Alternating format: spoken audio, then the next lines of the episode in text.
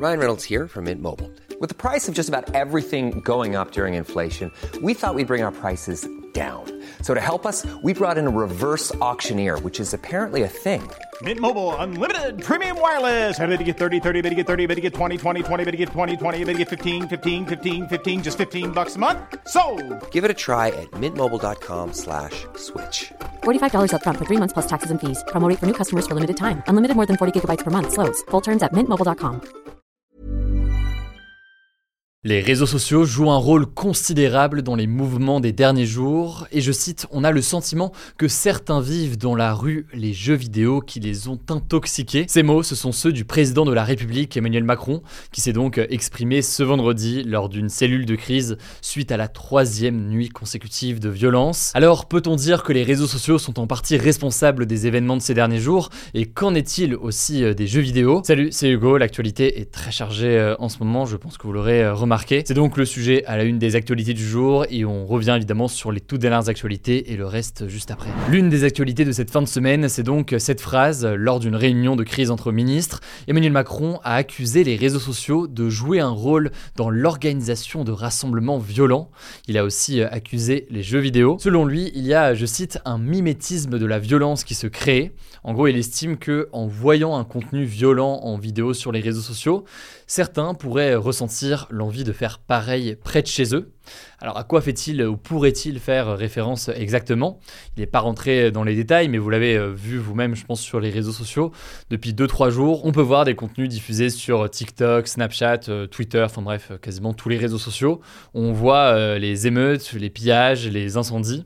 Énormément donc d'images qui circulent, elles partent pour beaucoup, et on le voit d'ailleurs dans la forme de ces images, elles partent souvent beaucoup de Snapchat. On voit là aussi donc de nombreuses images de violence. Par ailleurs, il faut bien noter, et c'est un élément pour ceux notamment qui peuvent ne pas connaître Snapchat, que euh, en plus eh bien, de ces vidéos, il y a en fait la Snap Map, donc c'est quelque chose qui permet de voir ce qui se passe partout dans le monde, euh, notamment donc en France, et de pouvoir zoomer sur certains endroits, certaines villes, typiquement euh, Nanterre, pour à ce moment-là donc appuyer en quelque sorte sur la ville et voir les vidéos qui sont euh, diffusées dans euh, cette région ou dans cette ville. À partir de ces images qui sont donc euh, filmées spontanément par des personnes dans la rue et qui voient ce qui se passe, eh bien c'est souvent des images qui sont repartagées ensuite par ce que l'on appelle des comptes agrégateurs. C'est donc des comptes qui sont très présents sur Snapchat. On peut penser au compte C'est pas des lol et qui vient souvent relayer pas mal de ces éléments-là. Mais c'est aussi beaucoup relayé sur des comptes Twitter. On peut penser au compte Serfia, Mediavenir ou encore Alerte Info. C'est des comptes suivis par plusieurs centaines de milliers de personnes qui relaient assez euh, massivement euh, ces images, des images parfois qui sont importantes, qui montrent des scènes importantes, mais aussi parfois des images plus insolites ou anecdotiques dans le cadre de ces émeutes. Et ces images, que ce soit sur Snapchat ou sur Twitter, sont parfois authentifiées et vérifiées Parfois, c'est des choses qui eh bien, sont diffusées sans forcément qu'il y ait de grandes certitudes sur le détail des images, mais en tout cas, elles prennent de l'ampleur et se diffusent ainsi. Alors, le président de la République, Emmanuel Macron, a demandé aux autorités d'identifier les internautes qui publient des contenus appelant au désordre ou alors qui exacerbent, selon lui, la violence, tout en appelant euh, aussi euh, les parents à la responsabilité. Pourquoi euh, cet appel aux parents? Eh bien parce que euh, un tiers des jeunes interpellés euh, la nuit dernière ont entre 14 et 18 ans, selon une information de BFM TV. Il a aussi demandé à TikTok et Snapchat de retirer les contenus les plus sensibles. Maintenant, une fois qu'on a dit tout ça, il y a forcément beaucoup de choses à aller analyser. Déjà, est-ce que filmer et ou diffuser les événements de ces derniers jours, comme par exemple le pillage d'un Lidl ou alors une voiture qui prend feu, ça peut être considéré comme un appel à la violence ou alors une violence qui serait exacerbée. En effet, on peut certes imaginer ou supposer que ces vidéos pourraient contribuer à un effet de mimétisme qu'évoque le président de la République. Pour autant, vous l'imaginez bien, le risque, c'est un risque de censure, parce qu'un magasin qui est caillassé, en soi, bah, c'est une information.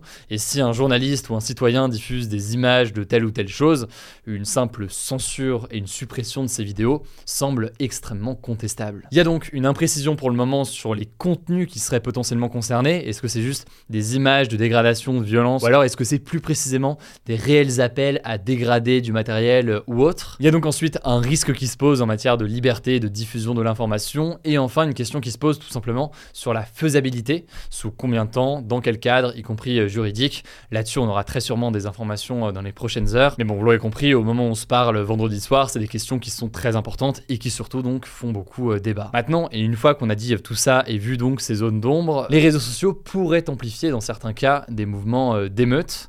Selon Arnaud Mercier, qui est professeur en information et communication à l'université Paris-Panthéon-Assas et qui a été interrogé par Le Parisien dans un lien que je vous mets directement en description, on peut faire un parallèle avec les émeutes de 2005 suite à la mort de Zied et Bouna, deux adolescents décédés à Clichy-sous-Bois alors qu'ils tentaient d'échapper à un contrôle de police. Selon lui, je cite, il y avait déjà des surenchères entre cités par l'intermédiaire des médias traditionnels. Certains avaient fait ça, donc il fallait taper euh, plus fort. Ici, donc, avec les réseaux sociaux, potentiellement, l'écho serait plus fort. Et cet effet serait amplifié, par exemple, avec des filtres sur Snapchat qui permettent d'indiquer le lieu de tel ou tel euh, événement même si, encore une fois, et là c'est très important de le nuancer euh, ici, il y a potentiellement un effet d'amplification, mais les réseaux sociaux ne sont pas le point de départ ou la cause, entre guillemets, des émeutes. Il y a d'autres choses à aller analyser, on en reparlera évidemment dans les prochains jours. Alors rapidement maintenant, concernant les jeux vidéo, est-ce qu'on peut vraiment affirmer qu'ils rendent violents?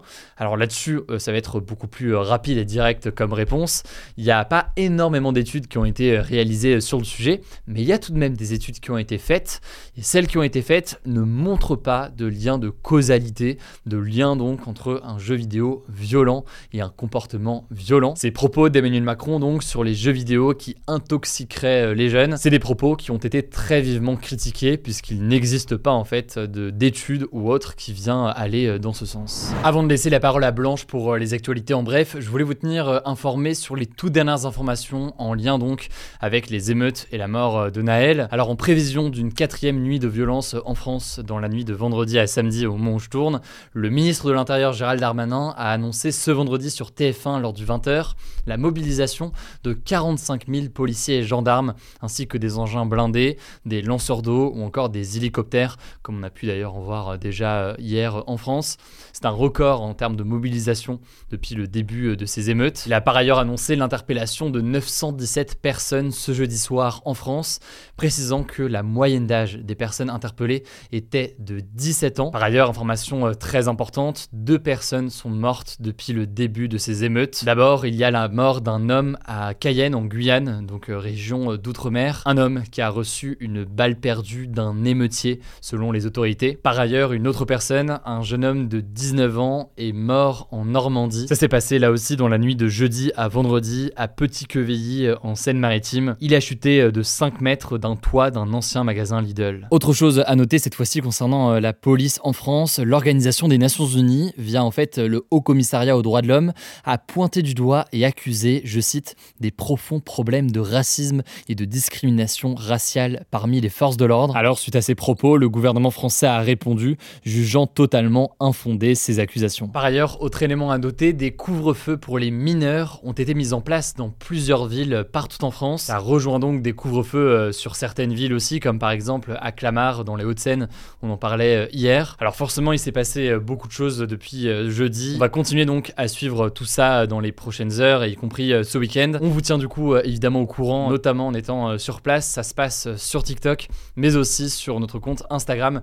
N'hésitez pas à vous abonner, mais c'est pas encore le cas, que ce soit sur Instagram ou alors sur TikTok pour suivre cette actualité-là. Merci au passage pour votre confiance ces derniers jours. Je vous laisse avec Blanche pour les actualités en bref donc, et je reviens juste après.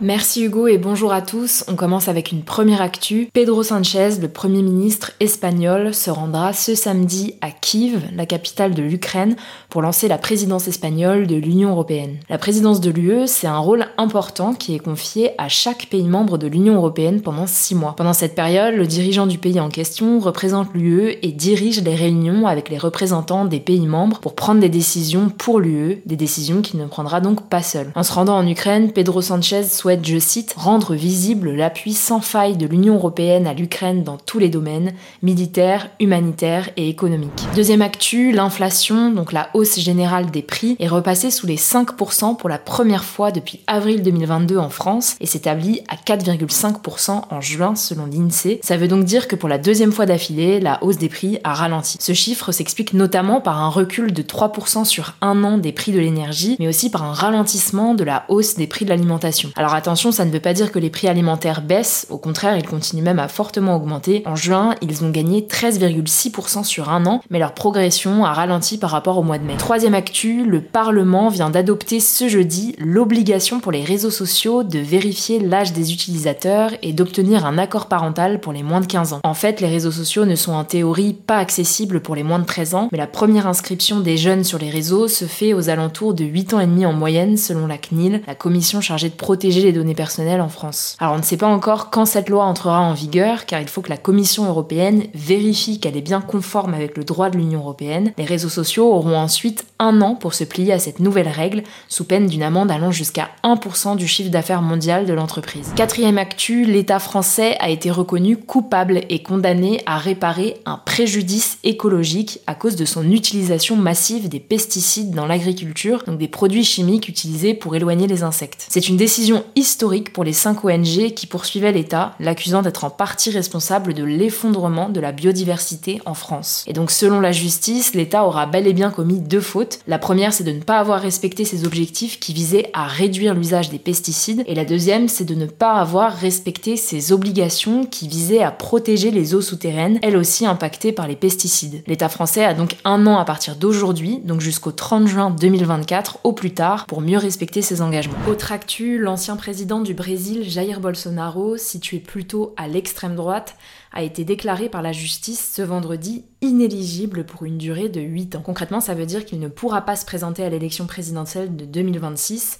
C'est la première fois qu'une telle décision est prise pour un ancien chef de l'État au Brésil. Les juges l'ont déclaré coupable, je cite, d'abus de pouvoir politique car il avait diffusé de la désinformation avant sa défaite en 2022 face à Lula, le président actuel. Il avait accusé sans preuve la fiabilité du vote électronique. Alors Bolsonaro peut encore faire appel pour contester cette décision, on vous tiendra au courant. Dernière actu, la ville de Limoges en Nouvelle-Aquitaine va recycler l'eau de son aquarium pour arroser ses espaces verts. C'est une mesure inédite en France pour lutter contre la sécheresse. En fait, Limoges est fortement touchée par la sécheresse depuis cet hiver. La ville a donc eu l'idée de récupérer plusieurs fois par semaine l'eau utilisée pour le nettoyage des filtres de son aquarium qui partait jusqu'à présent dans les égouts. C'est une eau qui ne contient aucun produit chimique et qui est donc très bonne pour la biodiversité. L'an dernier, la ville avait déjà commencé à récupérer l'eau de ses piscines, ce qui fait qu'elle n'a pas du tout utilisé d'eau potable pour arroser ses espaces verts cette année. Voilà, c'est la fin de ce résumé de l'actualité du jour. Évidemment, pensez à vous abonner pour ne pas rater le suivant, quelle que soit d'ailleurs